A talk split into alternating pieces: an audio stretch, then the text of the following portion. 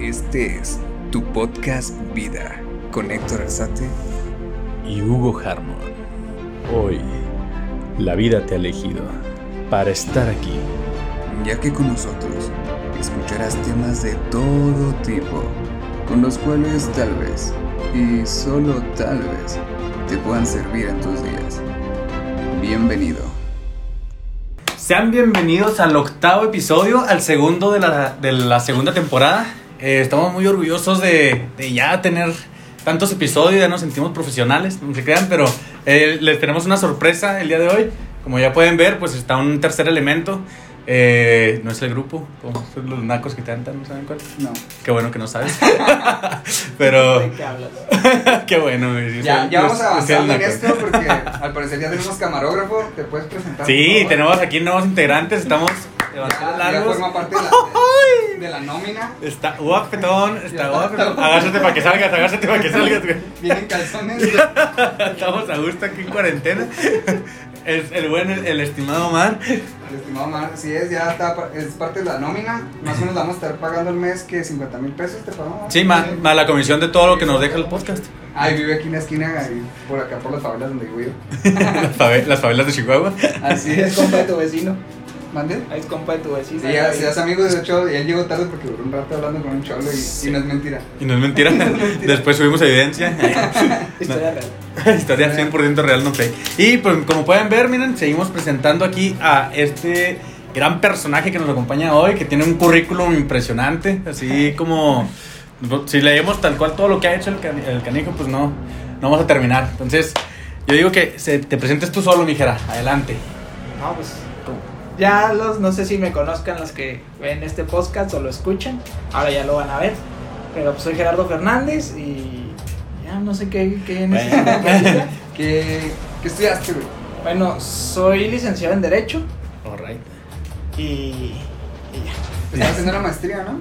Sí, voy a empezar la maestría apenas, estoy viendo, se hace que lo va a hacer en Amparo, todavía estoy viendo si la hago en Amparo. Me mencionó una ahí nueva maestría que están haciendo en el C4 que es Derechos Humanos y, y que Equidad de Género, entonces también eso se escucha bien. Es interesante. Y aparte eres bombero. Sí, sí. o sea, qué combinación de derechos es, y bombero. A veces se escucha extraño porque digo que es mi hobby y dicen, ¿cómo va a ser tu hobby andar ahí? Pero pues me, me gusta andar ahí. Ok. ¿Te sientes nervioso? Intentando salvar gente. ¿Te sientes nervioso en este momento? Me cohibe la cámara. Sí, la cámara. A mí también, pero no, no pues la verdad es la primera vez, pero cohibe menos ver la cámara como tal, se me hace a mí, que el celular, el celular. en vivo. Ajá. Porque, pues bueno, esto lo vamos a subir después. Pero sí, el pues celular sí. cuando subes una historia o algo así también te sí cohibe un poquito. La vez pasada duramos un chorro ahí moviéndole porque nos daba risa y chingar está bien cabrón. Sí, sí, sí. No, pero pues vamos a, a, ir rompiendo aquí y qué mejor que con un invitado aquí. Gracias. El buen, gracias. el buen que era. Oye, mi estimado, me llama la atención mucho el cómo, bueno, por ¿Cómo, ¿Cómo, decidiste tú tu carrera? O sea, que hemos hablado en algunos episodios anteriores eh, sobre, pues, cómo elegimos en nuestro, pues, nuestra adolescencia el qué queremos estudiar o qué nos apasiona de lo que hacemos. Entonces, este, a ti por decir, la primera pregunta es, ¿por qué elegiste Derecho?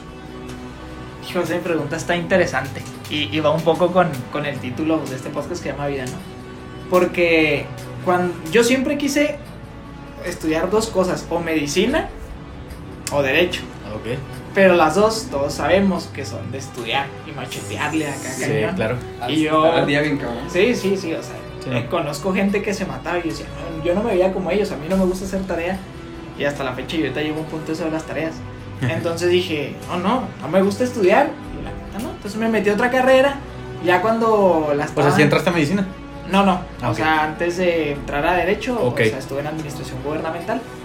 Ya cuando iba casi terminando, dije, no, pues, eh, ¿qué tanto es otra carrera? Y empecé a investigar. No se me hizo tan complicado y pues sí me metí a Derecho. Ok. Y era lo que iba con lo, pues, la, la mención de que cómo se, es el título de este podcast. Porque cuando algo te gusta y te empieza a apasionar, no se te hace pesado. De hecho. O sea, a mí me empezó a gustar la carrera, empecé a leer, a, poniendo atención en mis clases. Dije, ah, órale, esto está, está chido. Los que estudian derecho o saben poquito de derecho saben que el derecho romano como que todos, eh, aburre, pero bueno, es un fundamento que te enseña cómo los romanos empiezan a, a implementar este derecho, Uh -huh. que pues casi casi lo copiaron de, de un antecedente histórico anterior, que pues era que los mandamientos, ¿no? Esos que, que hace la religión católica y que se enfocan en los mandamientos que mandó Je- Jesús ante Moisés y pues de ahí más o menos se rige, de hecho toda la, la, la ley se rige desde ahí, Sí, sí, O sea, que todo, es- todo que es sale la- desde ahí. o sea, desde ahí que es Ok. pues, la moral, toda la, todas las leyes se van basadas en la moral. Entonces ya empecé a estudiar y yo me acuerdo mucho que mis profes se enojaban porque yo no hacía tareas, como lo mencionaba, sí. y casi no estudiaba. Gracias a Dios yo tuve una ventaja que como era abogado y existía lo que todo el mundo conoce ahorita como la, la educación por competencias, o sea, no Sí. te pueden calificar igual que a tu otro compañero, entonces... Que casi casi nos lo decían de niños de que iniciaba con nosotros, ¿no? Con Sí. nuestra generación, Ajá, algo así. Sí, siempre estaba de que ya estamos en el sistema por competencias. Ah, sí, Afortunadamente a mí nunca me tocó, o sea, hasta la universidad, porque yo acabé la otra carrera. ¿Qué, qué edad tienes? A mí me tocó en la secundaria, A qué edad le calculan a él. Eso es cierto. Piénsenlo primero, obsérvenlo, analícenlo. Y ahorita en unos cinco minutitos más les decimos. Ok. No sé si le dijimos que ya está, o sea, ahorita estamos grabando ya para YouTube, pues, la gente que está viendo. Ah, sí, para todos los que están escuchándonos directo de Spotify, ya también pueden, pueden vernos en YouTube. Vamos a poner el mismo link ahí en Spotify en la descripción del video. Y ahí, ahí van a poder acceder para, para entrar a este quiz de qué edad tiene este, Así es. este personaje. Y les repetimos Que- en el, en, el de, eh, en el de YouTube va a estar saliendo así muchas cosas que no van a salir en el podcast. El podcast está un poquito Spotify. más. Detrás de cámaras. Ajá, El detrás de podcast cámaras. está un poquito más editado y el de YouTube vamos a dejarle una que otra cosilla. Como por ejemplo la presentación de nuestro camarógrafo. La- sí, tienen que conocerlo. Muy bien. Sí. Eh, Entonces, ¿en qué, qué me quedé? Bueno, que eh, todo se regía. Tú, tú viste que todo venía desde los mandamientos. Ah, sí, no, de, Derecho de, la- de las competencias, pues eso salió Ah, lo de la edad. Les digo, yo afortunadamente no me tocó porque yo venía así en dos generaciones atrás y nunca me tocó lo de competencias. Nunca todo te está- alcanzó. ¿Y qué edad tienes? Pero ya, ya son los cinco minutos. bueno, tengo 29 años. Y se ve más. Entonces, Parece de 17, pero tiene 29 años. 29 años. Entonces cuando Parece 17, no. cuando me estaban los profes de que "Eh, no hiciste tareas y los proyectos finales siempre los hacía porque esos sí eran por favor a huevo, diría un amigo. Ah, Entonces, cuando no hacía tarea, yo le decía a los profes, oiga, es que a mí no me tiene que calificar igual que a mi compañero que hace tareas para pasar. O sea, yo no necesito hacer tareas para pasar. La verdad, no, no tuve un excelente promedio, tampoco me fue mal. Pero, o sea, yo no estudiaba. Yo veía a mis compañeros y hasta que llegaba al salón que veía que todos estaban leyendo algo y yo, ¿por qué están leyendo? Teníamos examen de mercantil. Padres. Y a los apuntes así rápido, lo que me sabía que venía, no faltaba ahí a la chavilla que le pedía el acordeón y me lo prestaba y, Con y eso ya con la leída y sacaba un 8 9, entonces mi- mis compañeros como, ¿qué es este vato? Y Un consejo Pero- para los que se estresan. ya pero ven que esa- se puede así. es lo que voy, o sea, la ventaja de, de que algo te guste, o sea, empiezas tú a, a agarrarle ese sabor y las cosas se te empiezan a quedar porque son cosas que te interesan y te van motivando, o sea, a un futuro o en ese momento a, a aplicar algo. Entonces esa fue una poco de la decisión por la cual sí, sí me aventé derecho. Hasta la fecha tú decías, ah, sí me aviento medicina, pero dije, no, va a sacar a los 40. Y dije, no, Sí, pues. Sí, Sí, sí, sí. Sí, no. Que pues ya no te faltan tanto, güey, pero. Ay, ¿qué Oye. pues, pues? No, pero, y bueno, ¿cómo entró entonces en ti después el. ¿Cómo te enteraste de que podías ser voluntario en los bomberos o cómo. No, fíjate que eso fue antes. O sea, Ok. cuando yo. O sea, ¿tienes, ¿cuánto tiempo tienes ahí en los bomberos? Eh, fíjense que ayer, curiosamente, me tuve que echar un clavado en, en mis antecedentes históricos. porque todos supieron lo del sismo de, de ayer de la Ciudad de México. Sí. Entonces ahí me mandaron un mensaje. En el sismo del 2017 yo participé. Estuve 22 días en Ciudad de México pues, Ayudando. ayudando allá. Entonces me vuelven a marcar, me dice, oye, ¿estás dispuesto a irte? Sí, me dicen, "Ah, sabes que ahora la selección va a ser un poquito más rigurosa. Porque hubo unos pequeños detalles ahí con el grupo que yo me fui. Ahí dije, ah, ok, está bien. ¿Qué necesitas? Me dice, pues mándame tu currículum. Y yo así como que, pues, ¿cuál de todos? Ahí como el jugo. Y dije, no te creas, la verdad, pues yo tengo, me puse a echar cuentas como les mencionaba. Yo tengo desde el 2012 como voluntario de bomberos. Entonces tengo 8 años. Eso fue mucho antes de empezar, casi, o sea, derecho. Ok, Cuando iba como al, ya casi acabando la otra carrera. ok. Entonces, ahí me nació y fue porque a lo mejor gente que escuche este podcast o va, va a conocer un poco a esa persona, a Chava Costa, todos lo hemos visto a lo mejor en pues, gente que ha ido a Comi, ahí va a San Antonio, él trae un Jeep ahí también de rescate. No, la verdad. No, no. Bueno, es No sé es de los oldies como yo, yo creo que eso no lo conocen. Ok. Entonces sí, ya tiene chava, tiene 31 años, creo. Entonces sí. Hola, chavas, esperemos nos. Chava, Entonces, patrocínanos. ahí yo lo veía y un día le pregunté, oye, ¿cómo le hiciste para entrar con los bomberos? Y me dijo, no, yo la verdad no estoy con los bomberos, estoy con un grupo que se llama Rescate 4x4 y necesitas un 4x4 para estar en ese grupo. Ok. Y ahí va Gerardo y se compra un 4x4 para estar en ese grupo. Y la verdad en el grupo duré un año, no duré nada. Ajá. Porque gracias a ese grupo me, me logré filtrar a bomberos. Ok. Y ya ahorita soy encargado de la sección de voluntario de bomberos de- del Ajá. departamento. Entonces... Y te demanda mucho tiempo ese. Estar, estar Mm. encargado ahí, por decir, si tú estás con tu trabajo ya normal de, de abogado y te hablan por un incendio. ¿qué- qué- qué Afortunadamente haces? ahorita la accesibilidad que yo tengo en, la, en el despacho en el que trabajo, sí, sí me da la accesibilidad. ¿Cuál es el problema? Pues los que conocen traigo mi vehículo, trae sirenas, trae equipo de emergencia. Entonces, si yo estoy ahí en la oficina, yo puedo darme de alta ante el, ante el departamento de bomberos y que, oye, estoy en San Felipe, estoy activo, traigo botiquín, EPP, que es equipo de protección personal, eh, sogas de rescate acuático, chalecos, el equipo que yo traiga lo doy de alta y así es el servicio. Por decir, para que se den una idea más o menos cómo funciona, la estación que le corresponde a San Felipe es la que está en- aquí en Américas y Washington. Ujú. Ok. Entonces, si pasa algo en el canal, por decir, pues tiene que bajar esa bombera o esos elementos de bomberos hasta el canal. Entonces, por ejemplo, si yo estoy más cerca, que estoy ahí en San Felipe, me marcan a mí, entonces yo soy el primer respondiente del departamento en llegar y ya puedo darle una vista o empezar a accionar antes de que lleguen los, los, los bomberos, Los bomberos. en la unidad o ya decirle, oye, si es un incendio, no, si vas a necesitar dos bomberas, entonces ya alcanzan a mover Los vas preparando para ver qué cosas Ok. preparan. y eso que- Ese es un vas y poco- pones dedo de cómo está el asunto. Ajá. Ajá. Ese es un poco de la función que yo realizo. Es una función que me gustaría que realizáramos más porque en sí en el departamento de bomberos yo soy el único que, que funge esa función. O sea, no, nadie más trae vehículo ni accede a los incidentes. Entonces, es un proyecto en el futuro que a mí me gustaría accionar. O sea, que, que hayamos más voluntarios de bomberos que podamos apoyar más al departamento en este tipo de acciones. ¿Y es 100% volun- voluntariado? O... Sí, Ok. ese es por el que no he podido empezar porque es caro. O sea, Sí. estar en Sí, ese servicio. Si inviertes tu dinero. Sí, sí, es caro. Era lo que yo decía, a veces traigo un, o sea, a veces todo el equipo que yo traigo vale más que en sí el vehículo, entonces sí, sí está Ok. difícil. Ok. Entonces, No vamos a decir qué carro traes, no te preocupes. no, no, no, no, no, de hecho no es nada extraordinario. Don Chuy ahorita ahí. Entonces sí es caro, pues eso que es un proyecto a futuro, porque o sea, hay, que, hay que conseguir ahí bienhechores y patrocinadores para Sí. que pues, todo el departamento.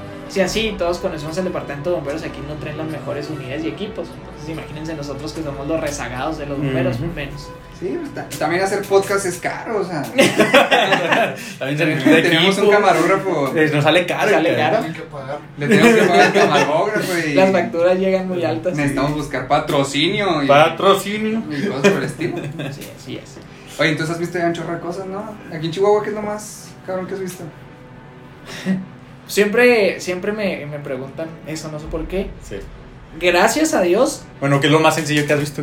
No, no, no, pero Hemos bajado gra- gatos. gra- gracias a Dios a mí no me tocó porque yo iba saliendo. Sí. Sí. estuve, pero no me tocó el momento preciso cuando el aire show. Ah, Entonces- sí. Hay que poner en contexto porque nos Sí. escucha gente de Colombia, de, de Argentina, de El Salvador y de Sí, fue. Estados Unidos. Saludos. a Eh, todos. Es un tema sensible aquí en la capital, pero fue un incidente que ocurrió en el 2014, Sí. si mal no recuerdo. Creo que sí, 14. En el 2014 hubo, había un show aquí muy, muy padre, un espectáculo que era de aviones acrobáticos y en los aviones acrobáticos había motos acrobáticas, trocas monstruo y algunos shows ahí muy padres. Y hubo un incidente con una de las trocas monstruo y se fue contra la multitud. Sí, sal- saltó, ¿no? Saltó un salto y Sí. se golpeó la cara y quedó inconsciente. Ajá, se cuando, quedó cuando saltó una de las... De los, no, era, no era una rampa, era una de los carros esos que aplastan, cae Ok. y, y se pega en el marco de la puerta y se inconsciente. y se le va la camioneta contra la gente y pues fallecieron Y con todo el acelerador, porque pues se, se, se supo que hubo gente que perdió toda la piel, ¿no? O sea, que Sí, quedó sí. abajo y la llanta Sí, sí, fue, fue, No, fue, fue un, fue un tema fue delicado. grave, fue grave. Ajá. Entonces, gracias, no me tocó. O sea, yo sí me regresé. Fue una acción rara porque yo iba saliendo del turno. Entonces, yo venía en el periférico de la juventud. Y yo apagué el radio, nunca lo traía apagado y esa vez lo apagué. Entonces, yo no me di cuenta que estaba pasando.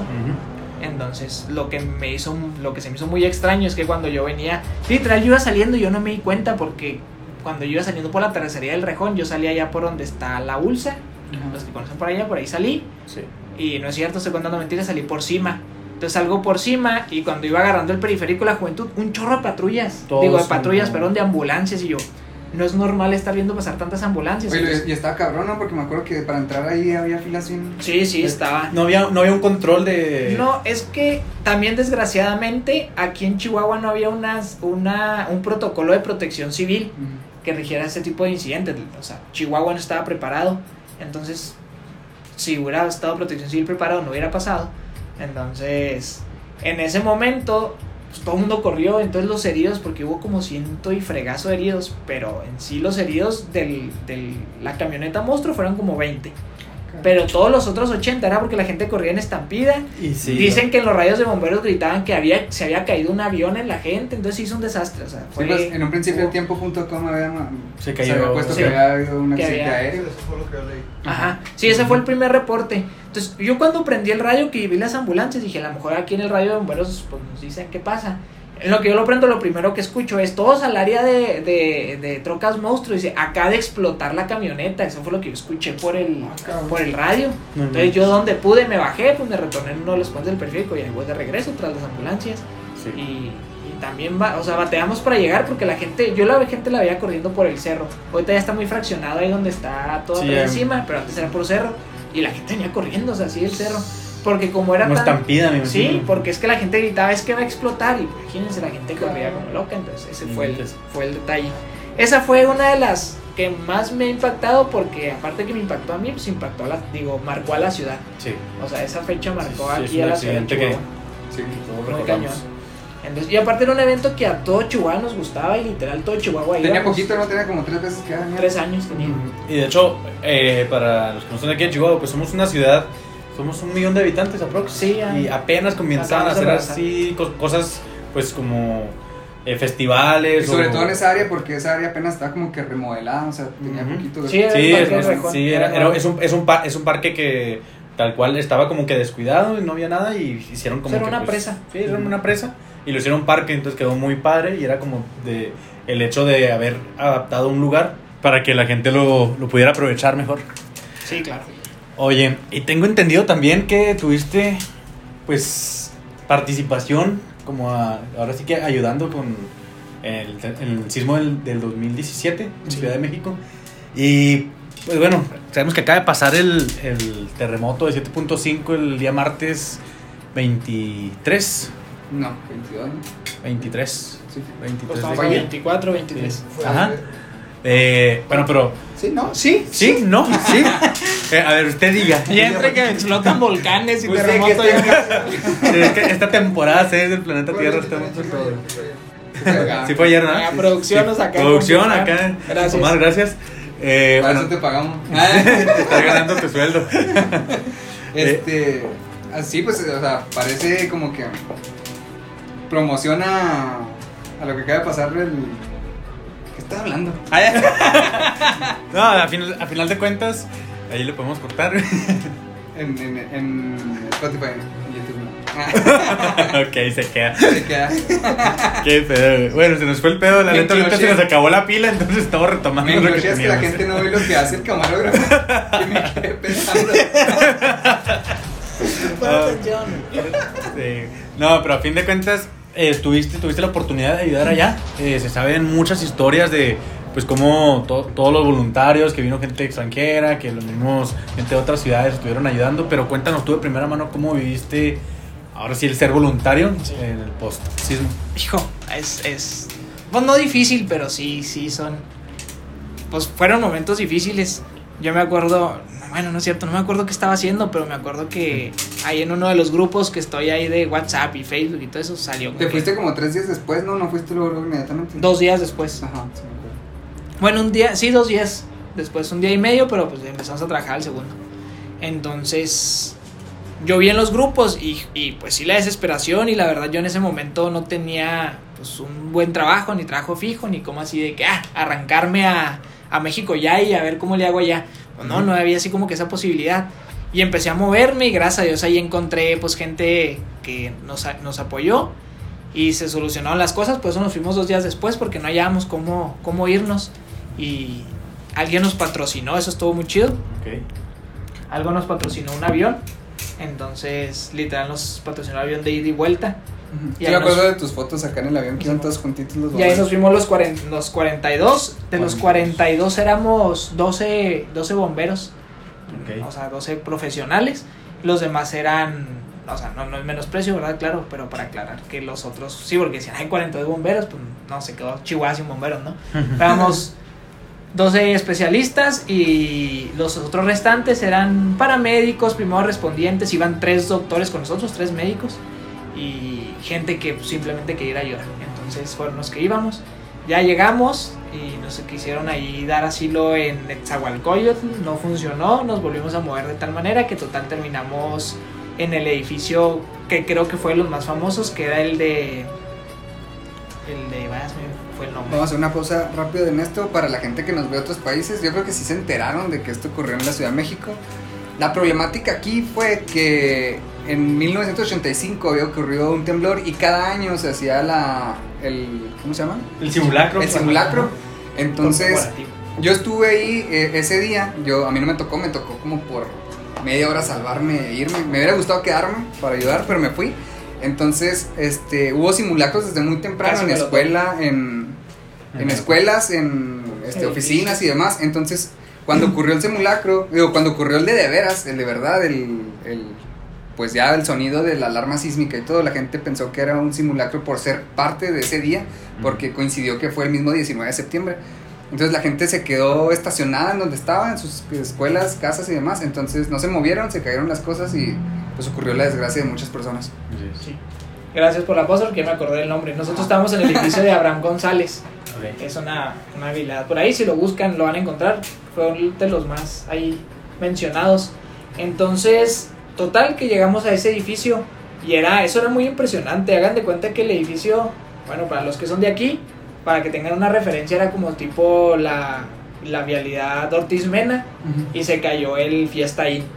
Ok. Entonces tenían cerrado como de la California a la 24. O sea, ahí Ujú. completamente cerrado. Y toda esa área estaba muy fregón porque ahí había puestos de comida. ¿Tomas- gente- ¿Tomaste fotos?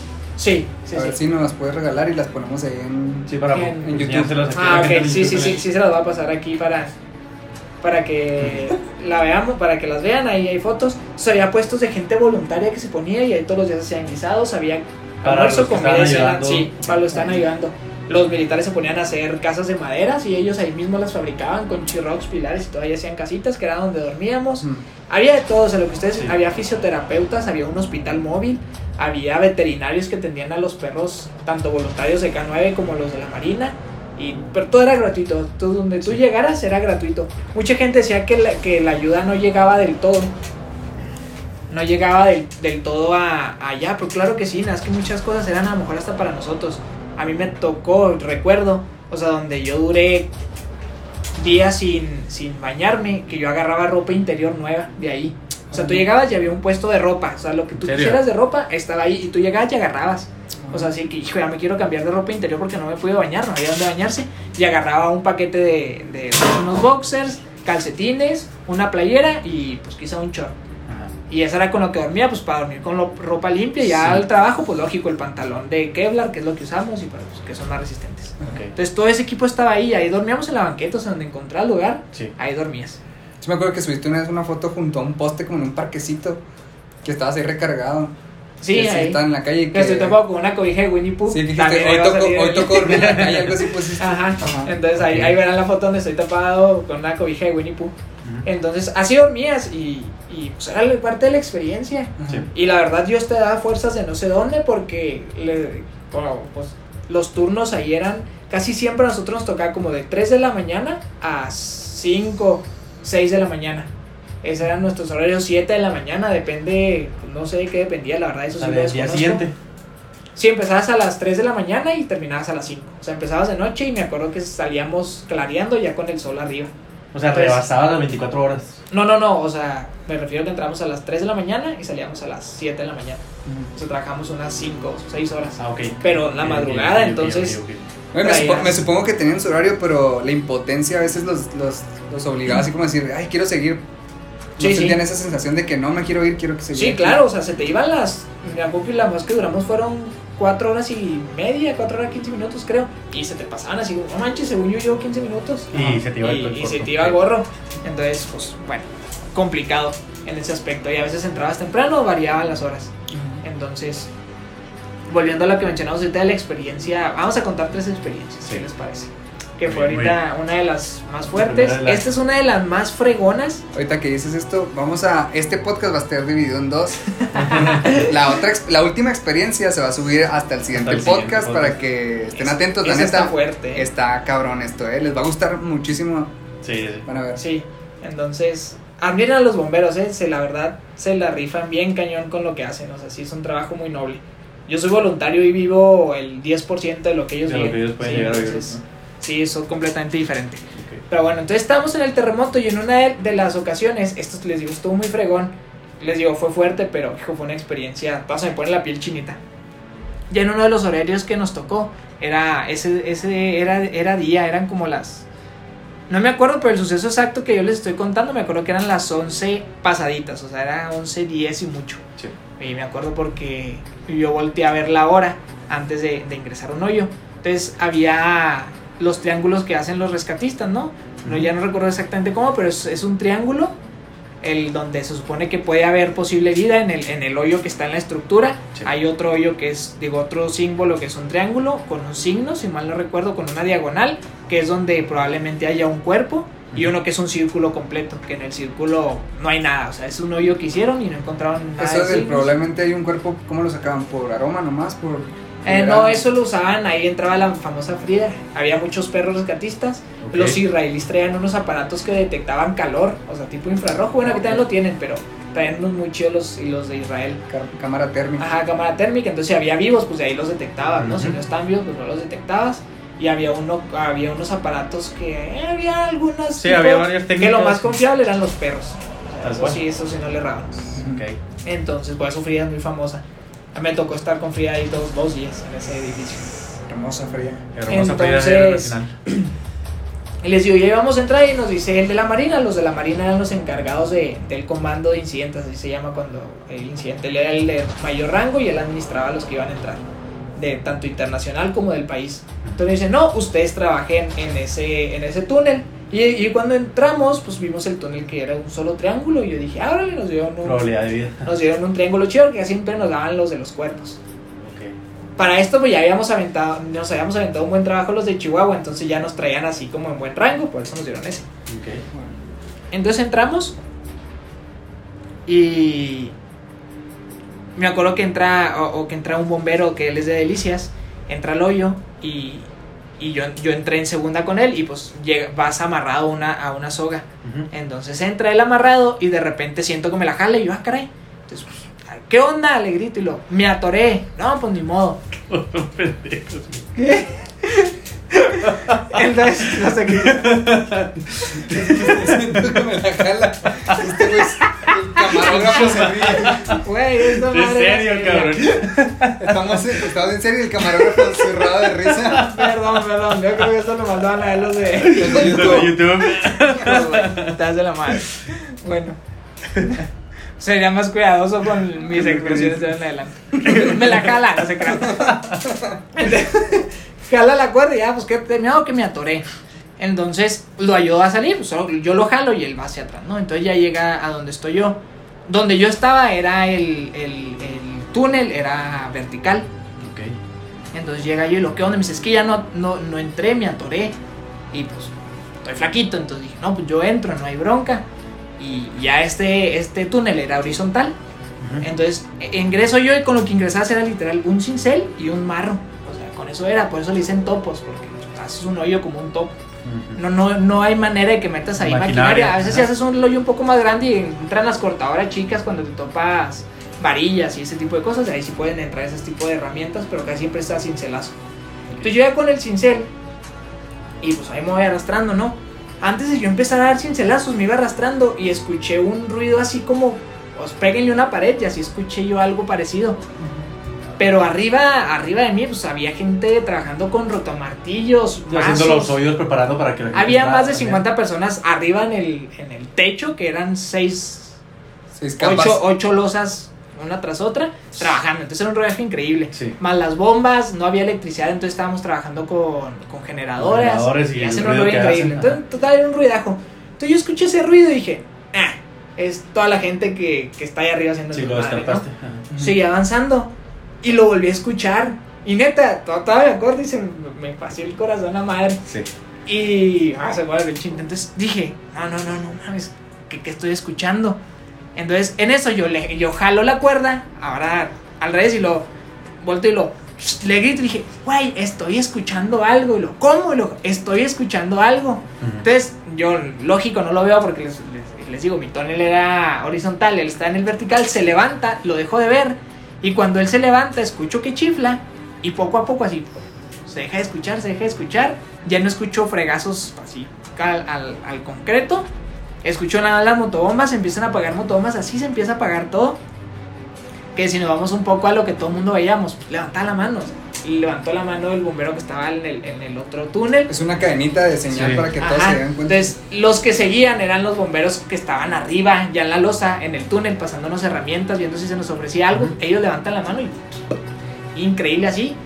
O sea, un, un, Un silencio. un silencio sepulcral así. Yo no escuchaba absolutamente ya nada. Lo único que, que veía así ya en mi lámpara era dos, tres polvitos caer. Ya no muchos, porque ya no estaban trabajando arriba. Ok. Y luego de repente escuché otra vez el golpe así como si le pegaran a la paz así. Entonces cuando escuché ese golpe, no, no, no, sentí- em- y empecé a gritar así como loco, yo ya había llegado al muro y empecé así como loco, como censurear. loco. Y me gritan, ¿qué pasó? Y dije, ay, le dije, escuché ruido, aquí hay alguien, aquí hay alguien. Y no- no entonces, no, en eso pues empezaron ellos a gritar. Gritan, y ah, entonces fue la piel chinita. Y yo seguía como loco, o sea, yo quería, yo, yo quería ser una cortadora humana. Ajá. Ajá. Entonces, ah, gorro, entonces fue una así una, Deja una tú, yo creo que si impresión. estás cansado en ese momento se te olvida llegar Sí, a las sí, fuerzas. o sea, Se me olvidó. La esperanza de, de- de- lo- es lo que están se, buscando, ¿no? O sea, se me olvidó el polvo que yo voy a caer. Porque tú vas arrastrando y ves el polvo que dice esta madre se me va a caer en un segundo. O sea, es un túnel que va arriba de no tengo idea cuántas toneladas encima de mí. Nosotros ya íbamos unos 3 metros abajo en el túnel, o, o sea, vertical y el, y pues el horizontal sobre los 3 metros. Sí. Y ya había Que túneles. se te o sea, una losa ya te moriste. O sea. Sí, entonces en ese momento se me olvidó la tierra, se me olvidó, se me olvidó todo. O sea, empecé así como que a, les digo, como locos y me jalan la cuerda y, y ya pues nos, nos retiró la marina, o sea, nos retira la marina porque pues ya traen pues, en sí los expertos, los que son los de y los de Chile y los topos de aquí de México, ellos fueron los encargados de, de, pues, de seguir la exploración que nosotros habíamos en- encontrado, bueno, ya no entre comillas, ¿verdad? Como Ujú. certera, pues nos enteramos a las dos horas, lógico que nos mandan a hablarlo el encargado de la marina, que era un coronel, Sí. nos manda a hablar y nos felicita porque nosotros fuimos los que encontramos a una señora y esta señora era de Chihuahua. Entonces fue la última persona que se encontró viva. experiencia. O sea, en- y en- eso en tú lo escuchaste, o sea, tú fuiste Sí. el quien Sí, se o sea, detectó. estuviste de primera mano, estuviste de adentro, escuchaste. Es un héroe, es un héroe. No, claro que no, claro que no. héroe aquí, o sea. Entonces, muy fregón esa experiencia. Claro, tenían compañeros trabajando de, de internacionalmente, de Chile, de España, de, de Israel. Los israelitas eran muy buenos, los de China, los de Japón. Ellos tenían trabajando en ese hoyo, nosotros no lo hicimos, claro. Ajá. Imagínense trabajar tres metros hacia abajo y unos cinco horizontales. Es un trabajal de literal cuatro días. Y qué raro, Entonces- bueno, ¿cómo funciona ahí? Ellos van haciendo el hoyo, pero ¿por qué crees tú que ellos no hayan encontrado a la, a la señora? O sea, si ellos perforaron y ellos Es entraron. que Ah, aparte porque- van poniendo estructuras, ¿no? Hacen hoy y ponen estructuras alrededor, ¿no? Para que no se Sí, caiga. vas metiendo pilarcitos. Es Ajá, por el mismo ruido que ellos van haciendo. Ajá, sí, vas, no O sea- te das cuenta. Yo alcancé a escucharlo, pues sabrá Dios literal por qué, ¿verdad? O sea, yo alcancé a escuchar ahí el ruido, se me afiguró. Y Y ya, como les dije, fue mi fe y- idea. Entonces dije, ah, caray, y fue cuando caí a todos. Y, y esta persona, o sea, ella cuenta que sí escuchó que todos se callaron. Y, y ella estaba en un hueco así chiquito, me acuerdo que ella decía que estaba hecha bola, o sea, apenas es así en, en forma fetal, apenas cabía. Y todo, por todos lados le apretaba y el único hueco que le quedaba era aquí entre el dorso, o sea, aquí entre el dorso y tenía una piedra, o sea, de, de un escombro, pues. Sí. Y ella, ella le pegaba a la otra parte de escombro y ella tenía la esperanza de que fuéramos a escuchar eso, pues se escuchó. O sea, para los que nos ven y nos escuchan, imagínense, tres días en una misma posición, hecho del baño, o sea, orinado, eh, hecho del dos, este, Fueron con cuatro, sed, cuatro días. Cuatro, Cuatro días. días. O sea, con sed, sin ver nada, en total oscuridad, sin comer, o sea, con comer. momentos de desesperación donde gritas, quizás te desmayas, este, no manches. el, o sea, el mismo estar entumido en una sola posición, Sí, no, agachado. O sea, es. No me imagino el estrés al que se puede someter el Sí, de, cuerpo. de hecho, estar cuando, ahí, ¿no? cuando el procedimiento era cuando lo sacaban, ya después de que entraban lo de los topos y los, del, los de Chile, los de, la, los del UME, entró Sí. un paramédico, checaba signos vitales. Ujú. La verdad desconozco si le metían algún medicamento para que no fuera a sufrir pues, deshidratación o cosas así que ya tenía la gente, Sí, eso sí pero- lo Pero desconozco. ya, al final de cuentas, pues ahí. Pero los, los sacaban y la sacaban con unos gobles oscuros por, por la por, Por el- la iluminación. El el deslumbre.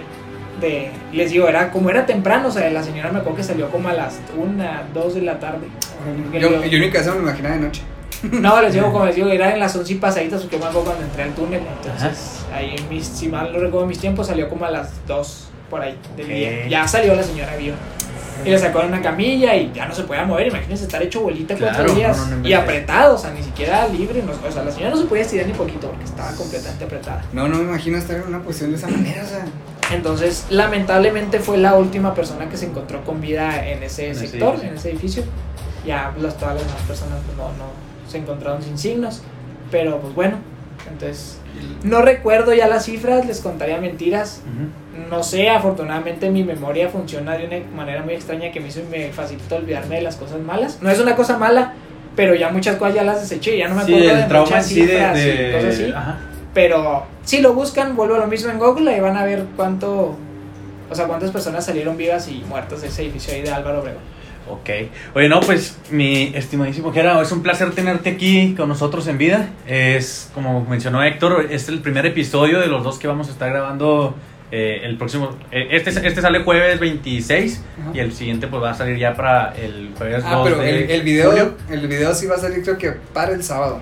Sí. El, el audio sí lo van a tener temprano, pero el, el video en YouTube va a estar el sábado. Así es.